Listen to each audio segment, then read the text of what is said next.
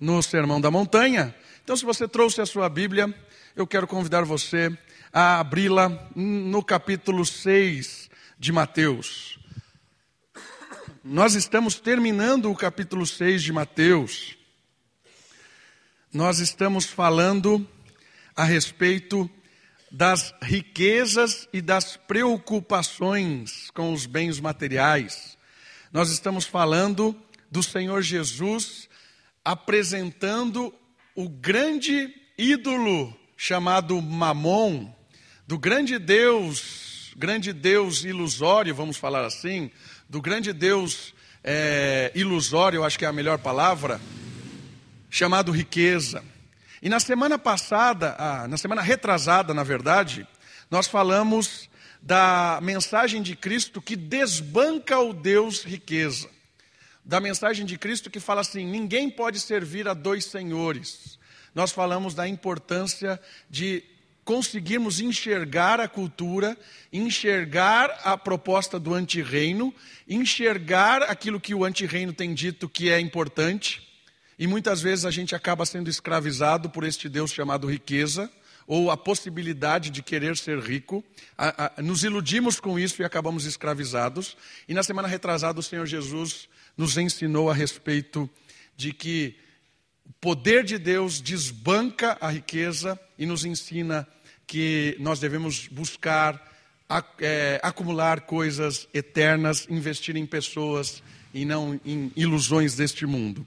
E nessa segunda parte, nós vamos ver uma consequência desse desbancar as riquezas. A primeira mensagem foi o desbancar as riquezas, e agora Jesus vai falar das consequências de, das consequências de desbancar essa riqueza. Então, se você está com a sua Bíblia, eu quero ler o texto todo, e aí a gente vai falar da segunda parte. Mateus capítulo 6, a partir do verso 19. Aqui foi a mensagem da semana passada, desbancando o Deus riqueza. Diz assim o texto bíblico: Não ajunteis tesouros na terra onde traça e ferrugem os consomem. E os ladrões invadem e roubam. Mas ajuntai tesouros no céu, onde nem traça nem ferrugem os consomem. E os ladrões não invadem nem roubam. Porque onde estiver o teu tesouro, aí estará também o teu coração. A candeia do corpo são os olhos, de modo que, se os teus olhos forem bons, todo o teu corpo terá luz. Se, porém, os teus olhos forem maus, o teu corpo estará repleto de trevas. Se, portanto, a luz que há em ti forem trevas, que grande trevas serão. Ninguém pode servir a dois senhores, porque ou odiará um e amará o outro, ou se dedicará a um e desprezará o outro. Não podeis servir a Deus e às riquezas. Por isso vos digo, agora nós vamos entrar na mensagem de hoje. Por isso vos digo, e a, a, a mensagem de hoje tem a ver com isso: destronando a ansiedade. Depois que o Senhor Jesus disse tudo isso sobre as riquezas, sobre a ilusão que elas são, sobre o Deus que ela pode virar na vida de alguém, a idolatria de correr atrás dela e abandonar o serviço a Deus, o Senhor Jesus diz o seguinte: por causa desse entendimento, nós vamos agora destronar uma, uma questão importante. Nós vamos destronar algo chamado ansiedade. E olha só o primeiro versículo, que é o 25, ele diz assim: Por isso vos digo, não fiqueis ansiosos, não fique ansioso. E o que quer dizer essa palavra ansiedade? O que quer dizer ansioso? E eu queria apresentar para vocês algumas definições de ansiedade. Se você buscar na internet, se você buscar num dicionário, se você recorrer a alguma, a algum site de pesquisa, ansiedade vai aparecer nesses termos. Olha só. A ansiedade é uma emoção comum ao se enfrentar algum problema no trabalho, antes de uma prova ou diante de decisões difíceis do dia a dia. Então, a, a, primeira definição que aparece aqui é uma emoção diante de uma situação estranha, diferente, preocupante. No entanto, a ansiedade excessiva pode se tornar uma doença, um distúrbio. Então, a primeira definição que eu encontrei aqui fala que a ansiedade tem a ver com aquelas preocupações de coisas que acontecem no nosso dia a dia. Ou uma prova, ou uma entrevista de trabalho, ou uma situação que está perigando o desemprego, ou uma conta para pagar e o dinheiro que não tem. Então, a ansiedade pode ser gerada a partir dessa situação, uma emoção a partir de uma, uma reação de uma, algo incerto, algo perigoso, algo que nos incomoda. Uma outra questão interessante que eu achei, olha só. Diz assim: pessoas que sofrem de distúrbio, então, no, sentido não de um, de um sentimento comum, mas algo excessivo nessa definição, de ansiedade, sentem uma preocupação e medo extremo em situações simples da rotina, além de alguns sintomas físicos. Olha que, que, que, que, que perigoso isso o que atrapalha as suas atividades cotidianas, já que elas são difíceis de controlar. Então, aqui, o, o, essa definição de ansiedade tem a ver com preocupações, e essas preocupações ah, é, excessivas acabam gerando um distúrbio e acaba deixando as pessoas doentes, acaba deixando a pessoa até de certa forma deslocada, desnorteada. A ideia dessa definição de ansiedade tem a ver com qualquer preocupação e uma preocupação excessiva, uma preocupação que gera um temor, gera até de certa forma um, um desconforto. E eu queria analisar a questão do texto. A pergunta que eu quero fazer para o texto é o seguinte: o que é a ansiedade deste versículo? Será que ele está falando dessa ansiedade que a gente viu dos dicionários em português? Porque normalmente quando a gente lê esse texto, a gente já vai com essa definição. Quando a gente vê esse texto, todo mundo aqui com certeza já viu esse texto. Não andeis ansiosos, certo? A gente já viu esse texto. Mas normalmente a gente já vai com essas definições do que o dicionário ou do que a nossa cultura diz que é ansiedade. Aí tem uma questão muito importante. Será que essa ansiedade que o Senhor Jesus está falando tem a ver com isso? Ou será que é algo muito específico?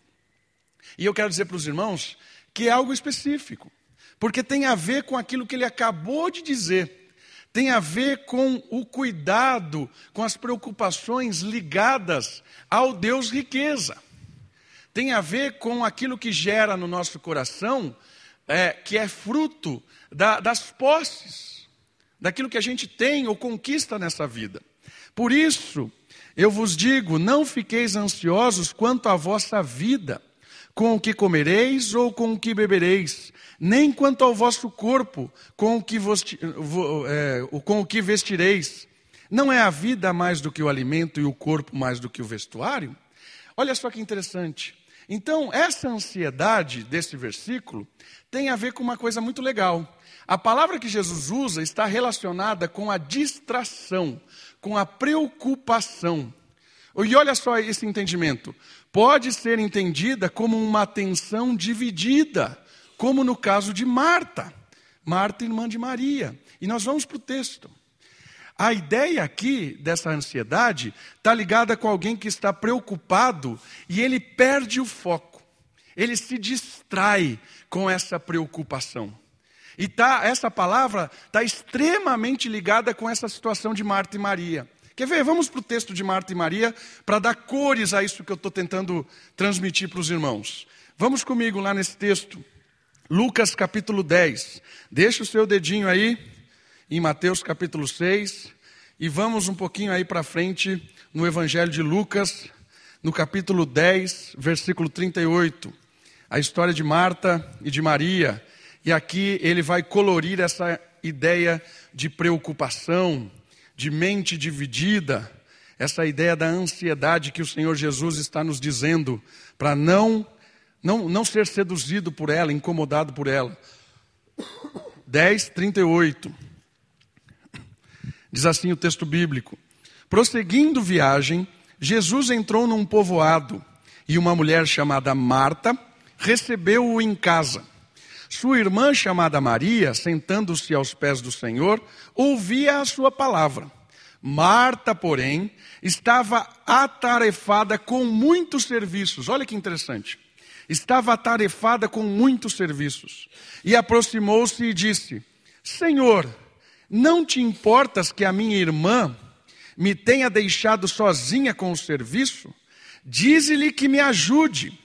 E o Senhor lhe respondeu: Marta, Marta, estás ansiosa, está preocupada, está com a mente dividida com as suas, com as suas, as suas tarefas, com o serviço, com a preocupação excessiva.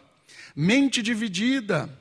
Está ansiosa e preocupada com muitas coisas, mas uma só é necessária.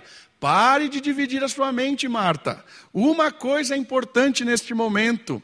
E Maria escolheu a boa parte, e esta não lhe será tirada. O que isso tem a ver com aquela ansiedade lá do capítulo 6 de Mateus? Tem tudo a ver, porque o texto bíblico aqui está dizendo assim: por isso, por causa dessas preocupações, não andeis ansiosos. Ou seja, muitas vezes, nós que estamos aí batalhando o nosso dia a dia, trabalhando, matando um leão a cada dia, levando sustento para casa, lidando com as problemáticas, pagando dívida, levando o filho para a escola. A gente está repleto de afazeres.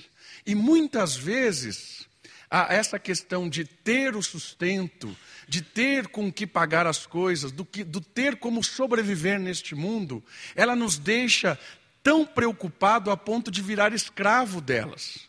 Por isso o Senhor Jesus disse assim: cuidado com o Deus riqueza, ele é ilusório. Mas o Senhor é mais poderoso do que ele, não tem como servir os dois. E aí ele diz assim: por isso, porque Deus é mais poderoso do que as riquezas, do que toda a proposta deste mundo, não divida a sua mente. Não fique excessivamente preocupado se você terá o que comer. Não fique excessivamente preocupado, desesperadamente ocupado, se Deus vai te sustentar, se Ele vai te dar o que comer, se Ele vai te dar como te vestir, se Ele vai cuidar de você. O Senhor Jesus está falando assim: essa é a ansiedade perigosa. Quando você fica com a mente dividida e falando assim: será que vai dar? Será que Deus está vendo? Será que Ele está vendo as minhas dificuldades dia a dia? Será? É isso que o Senhor Jesus chamou e usou a mesma terminologia de Marta, porque Marta estava com a mente dividida naquele momento. E aqui, no nosso contexto, no nosso mundo, a gente pode se distrair constantemente fazendo essa pergunta: será que vai dar? Será que a conta vai fechar? Será que eu vou ter? Será que eu vou conquistar? O que será da minha vida? Essa é a pergunta. E o Senhor Jesus está dizendo assim: não fique com a mente dividida. Não fique. Não se distraia. Olhe para o foco certo. E é isso que nós vamos fazer agora, olhando os próximos versículos. Nós vamos ajustar o foco. Ajustando o foco, observando algumas coisas interessantes que o Senhor vai dizer nessa mensagem ajustando o foco, porque é fácil o ser humano fazer das preocupações materiais um Deus, mas a marca do filho, a marca do crente, é a sua justa preocupação com Deus e não com as coisas materiais, porque é impossível servir as coisas materiais e a Deus. Por isso que é justo o filho de Deus estar preocupado com Deus e não com as coisas materiais. Esse é o foco. Vamos ajustar? Vamos parar de olhar para aquilo que estão dizendo por aí? Vamos parar de olhar para aquilo que o poder do dinheiro talvez nos iluda e ajustar para o dono do ouro e da prata? Vamos ajustar o nosso foco? E a primeira questão que ele levanta é o seguinte: a ansiedade com o sustento e com o corpo. Essa é a pergunta primeira. Versículo 25. Não fique ansioso quanto à vossa vida. Olha só. Quanto à vossa vida com o que você vai comer, com o que você vai beber, nem com o vosso corpo, nem com a sua vestimenta. E olha a resposta agora: não é a vida mais do que o alimento, e o corpo mais do que o vestuário? O que ele está dizendo assim? Tem que olhar para o maior para depois ver o menor, ajuste a lente. A sua vida não é mais importante do que manter ela? Não é mais difícil gerar uma vida do que manter a vida viva? Quem é que gerou a sua vida? Foi você que se existiu? Quero existir, tum, existir. Criei a minha vida. O que ele está dizendo é o seguinte: não foi Deus quem te deu a vida? Não foi Deus quem constituiu o seu corpo? Não foi Deus que te deu o privilégio de estar aqui neste mundo? Não foi Deus? Ele não é poderoso para conceder a sua vida? Agora você está preocupado se ele tem poder para manter a sua vida viva? Você está preocupado com o que você vai comer? Com o que você vai beber? Você está preocupado com as coisas desta vida? Deus está dizendo para você: eu te dei o mais difícil, ou seja, eu te dei o impossível, que é a vida, e você está aí perdido como mantê-la viva? Está entendendo o que o Senhor Jesus está falando? Ele está falando assim: do menor para o maior. O menor é o sustento, o maior é a própria vida. Eu te dei a vida, você acha que eu não vou te sustentar? Está entendendo? Você acha que eu não vou cuidar de você? Você acha que eu não sei as contas que você tem para pagar? Você acha que eu não sei os filhos que você tem para criar? Você acha que eu não sei? Você acha que eu não sei? Quem é que te deu a vida, meu filho? Quem é que te deu a vida? E tem um texto muito legal que complementa isso, e eu queria que a gente lesse. Vai para Filipenses, capítulo 4. Filipenses capítulo 4, versículo 19. O Senhor é quem criou a vida, o Senhor é quem mantém a vida, o Senhor é o dono da vida. Filipenses 4,19 diz assim a palavra de Deus: O meu Deus suprirá todas as vossas necessidades, segundo a sua riqueza na glória em Cristo Jesus. Irmão, você quer maior descanso do que isso? Ele, Deus, vai suprir as suas necessidades segundo a riqueza em Cristo Jesus. Confie em Deus. Ele te deu a vida. E mais do que isso, ele te deu a vida eterna, que tem a ver com perdão de pecados tem a ver com o Senhor ter dado o seu próprio filho para morrer no nosso lugar, para que nós saíssemos da morte, saíssemos da vida falsa, da vida cega, da vida que caminhava para o inferno. Ele nos resgatou desta vida entregando o Senhor Jesus para morrer por ela. O autor da vida morreu para nos dar vida eterna. Olha só que interessante. Além de nos dar a vida, ele nos deu a vida eterna. E para ter vida eterna precisava de perdão, precisava de morte, precisava de sacrifício, porque todo aquele que peca merece a morte, e todos nós pecamos. Por isso, além de termos a vida, nós estávamos perdidos por causa dos nossos pecados, estávamos mortos espiritualmente. Além de nos dar a vida, o Senhor Deus nos deu a possibilidade de reconciliação espiritual, de vida espiritual. E qual foi o preço disso? O próprio filho. Irmãos, se isso não te surpreende, se isso não te impacta, isso me impacta. Não o morcego que está andando aí. Isso me impacta. Quando você olha para um Deus que te deu a vida, você olha para um Deus que te resgatou do, do, do império das trevas, de um Deus que deu a vida e pagou o preço da sua vida eterna, isso me surpreende. Olhando esse contexto, eu consigo ainda me preocupar com o que comer, com o que beber, com qual é a minha carreira, onde eu vou estar daqui. Né? Não é só preocupação, porque preocupação às vezes é saudável é ansiedade, preocupação excessiva, foco dividido. Ajuste o foco. Tire daqui e coloque em quem é Deus.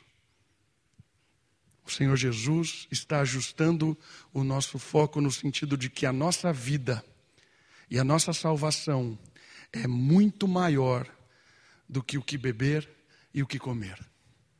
O segundo aspecto desse texto tem a ver com a ansiedade derivada do que se vestir, como se proteger. Olha só, versículo 26. Olhai para as aves do céu, que não semeiam e nem colhem, nem ajuntam em celeiros, mas o vosso Pai Celestial as alimenta. Olha só. Você não é muito maior do que uma, um passarinho? É Deus quem cuida do passarinho. Acaso não tendes muito mais valor do que elas? É claro que temos muito mais valor do que os pássaros, do que a criação. Porque somos humanos, somos a imagem de Deus. E olha só o versículo 27 agora. Qual de vós, por mais ansioso que esteja, pode acrescentar sequer uma hora à duração de sua vida? Fechando essa questão do Senhor ser o dono da vida, fechando essa questão de Ele estar preocupado conosco, confie em Deus. Por mais preocupado que você esteja com o seu dia a dia, por mais preocupado que você esteja com o que você vai comer, o que você vai se vestir, não tem o que fazer. A gente não tem poder de acrescentar nem um dia à nossa vida, não tem poder. Confie em Deus. Entregue as suas preocupações para o dono da história e descanse. Tenha satisfação em Deus. Satisfação na vida que Deus tem proporcionado para você, para mim. E a questão do vestimento e da proteção. 28. E por que andais ansiosos quanto ao que vestir? Olhai como os lírios do campo crescem. Eles não trabalham e nem tecem. Mas eu vos digo que nem Salomão, em toda a sua glória, se vestiu como um deles. Se Deus veste assim a planta do campo que hoje existe e amanhã é jogada no forno, quanto mais a vós, homens de pequena fé? Portanto, não vos inquieteis dizendo: o que comeremos, o que beberemos, com que nos vestiremos? Pois os gentios é que procuram todas estas coisas. E de fato, vosso Pai Celestial sabe que precisais de tudo isso. A resposta de Deus com relação ao que vestir, como se proteger, ele aponta para as plantas, ele aponta para as flores, para os lírios. Olha como Deus tem cuidado com, as suas, com a sua criação. Olha como são lindas essas plantas que hoje existem e amanhã murcham. Você acha que o Deus Criador, que de forma magnífica desenhou essa criação, desenhou essas plantas, vestem elas, entre aspas, de forma mais bonita do que aquele que mais teve dinheiro na história bíblica? chamado Salomão, o rei que tinha posse de tudo que, que imaginou. O texto de Eclesiastes diz que Salomão, tudo quanto os seus olhos desejou, ele teve. Tudo quanto os seus olhos quis ter, ele teve. E o texto diz assim: Aqueles lírios são mais gloriosos por causa do seu brilho, que Deus cuida deles, do que o rei Salomão, que foi o homem mais rico da história. Se Deus veste os seus lírios que hoje existem e amanhã não existem, por que Deus não vai cuidar de você? Que tem muito mais valor para Ele, porque você e eu somos a imagem e semelhança dele. Porque eu e você que cremos em Cristo somos filhos espirituais dele. Se o Senhor sustenta a criação, por que não vai sustentar a sua família? Se o Senhor cuida da planta, por que não cuida do filho? Percebe? Essa mensagem de Cristo é de consolo absoluto, irmãos. É ajustando o foco. Ansioso pelo que comer, beber, se vestir. Deus cuida da criação. Por que não vai cuidar de você e de mim? Essa mensagem não tem a ver com ociosidade. Ah, então vou ficar dormindo, não vou trabalhar. Não é isso. Ao contrário, essa mensagem tem que ser vista à luz do provérbio que fala da formiga. Ó, oh, vai ter com a formiga o preguiçoso. No contexto de alguém que trabalha, que se esforça, que está lutando, está matando o leão de cada dia, mas essa pessoa, ela não está desfocada, ela sabe que isso faz parte da vida, mas que tudo, tudo vem de Deus e não de si mesmo. Porque se o mundo dá voltas facilmente, amanhã aquilo que você tem hoje você pode não ter. Se o mundo ele é frágil nesse sentido, continue como a formiga, trabalhando eh, eh, eh, de forma intensa, trabalhando de forma a, a, a, a, prover aquilo que você tem que prover. Mas descanse no Senhor, confie no Senhor, é Ele quem de fato nos sustenta. Essa é a mensagem. A ansiedade deve ser trocada, ajustada pela confiança de que Deus sustenta. Continue trabalhando como a formiga, mas continue confiando que quem provê não é o meu nem o seu trabalho, é o Deus que é o dono do ouro e da prata. E a última questão desse texto, a ansiedade como os que são descrentes. Ele fala assim: vocês não são como os gentios. Os gentios é quem procuram essas coisas. A vida deles é isso. A esperança deles é essa. Se eles não lutarem por isso, não tem por que lutar. Quem não conhece ao Deus Salvador, quem não conhece o Pai Celestial, está iludido por quem? Pelo Deus riqueza. E é para isso que ele vai viver a vida dele.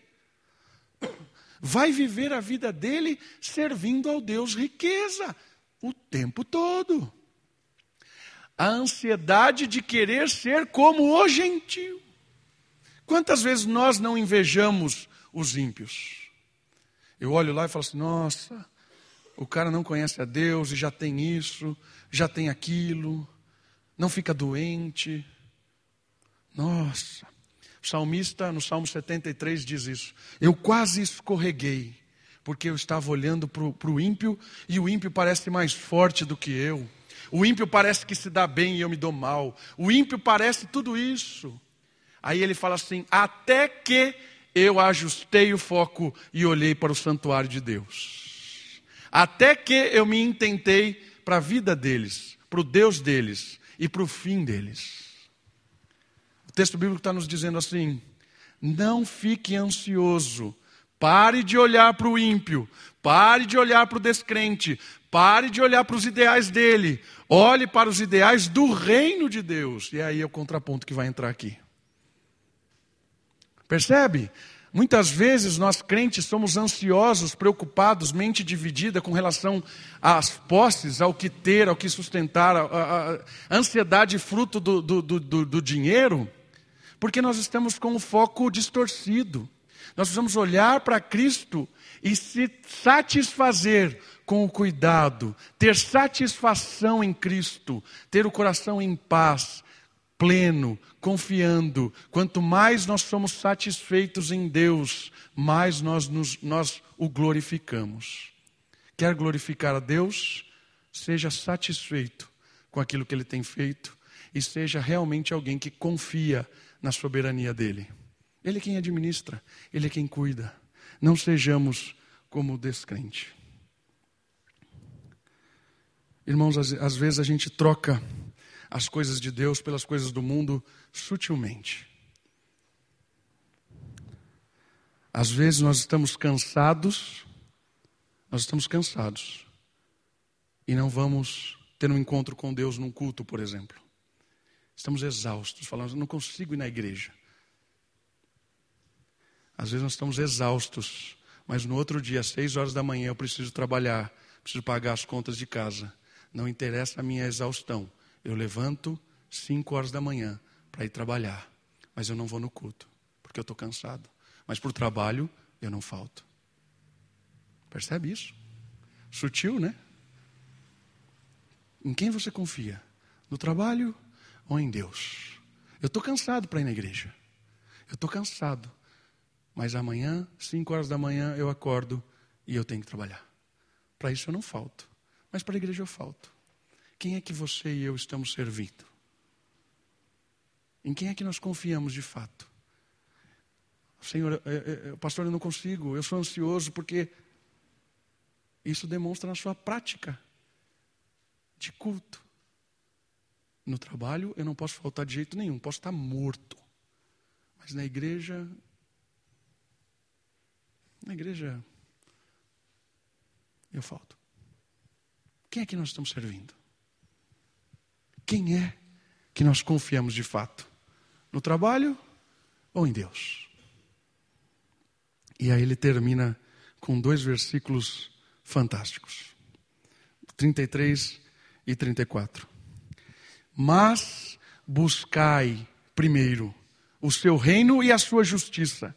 E todas essas coisas, tudo isso que eu acabei de dizer, sustento, proteção, cuidado, todas essas coisas vos serão acrescentadas.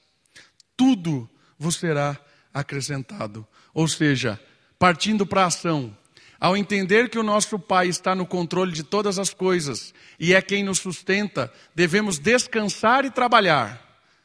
Confiantes, mas ativos. É a ideia da formiga, mas a ideia de que quem sustenta é Deus. Ou seja, trabalhando pela expansão do reino. Uma resposta, quando eu entendo essa mensagem, é trabalhar em primeiro lugar pelas coisas de Deus.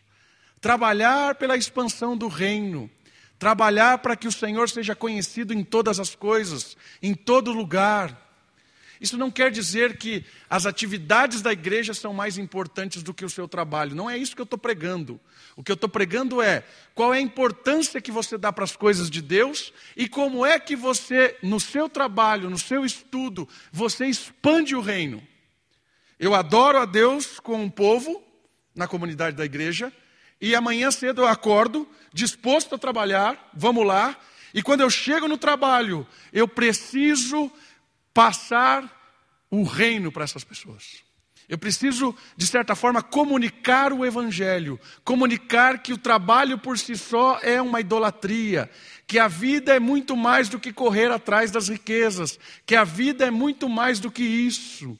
Quando eu chego no trabalho, quando eu chego na faculdade, as pessoas precisam conhecer a dimensão do reino, que é muito mais importante. E para fazer parte do reino precisa nascer de novo, e para nascer de novo precisa se render a Cristo matar o eu antigo para viver o eu novo.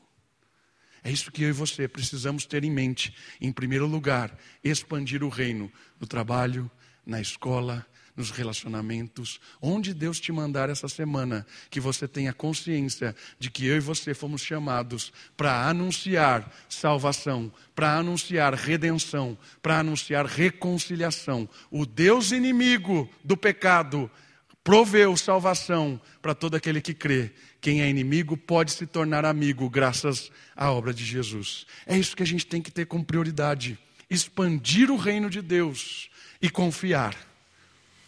Confiar que Deus sustenta e ter como prioridade anunciar o reino.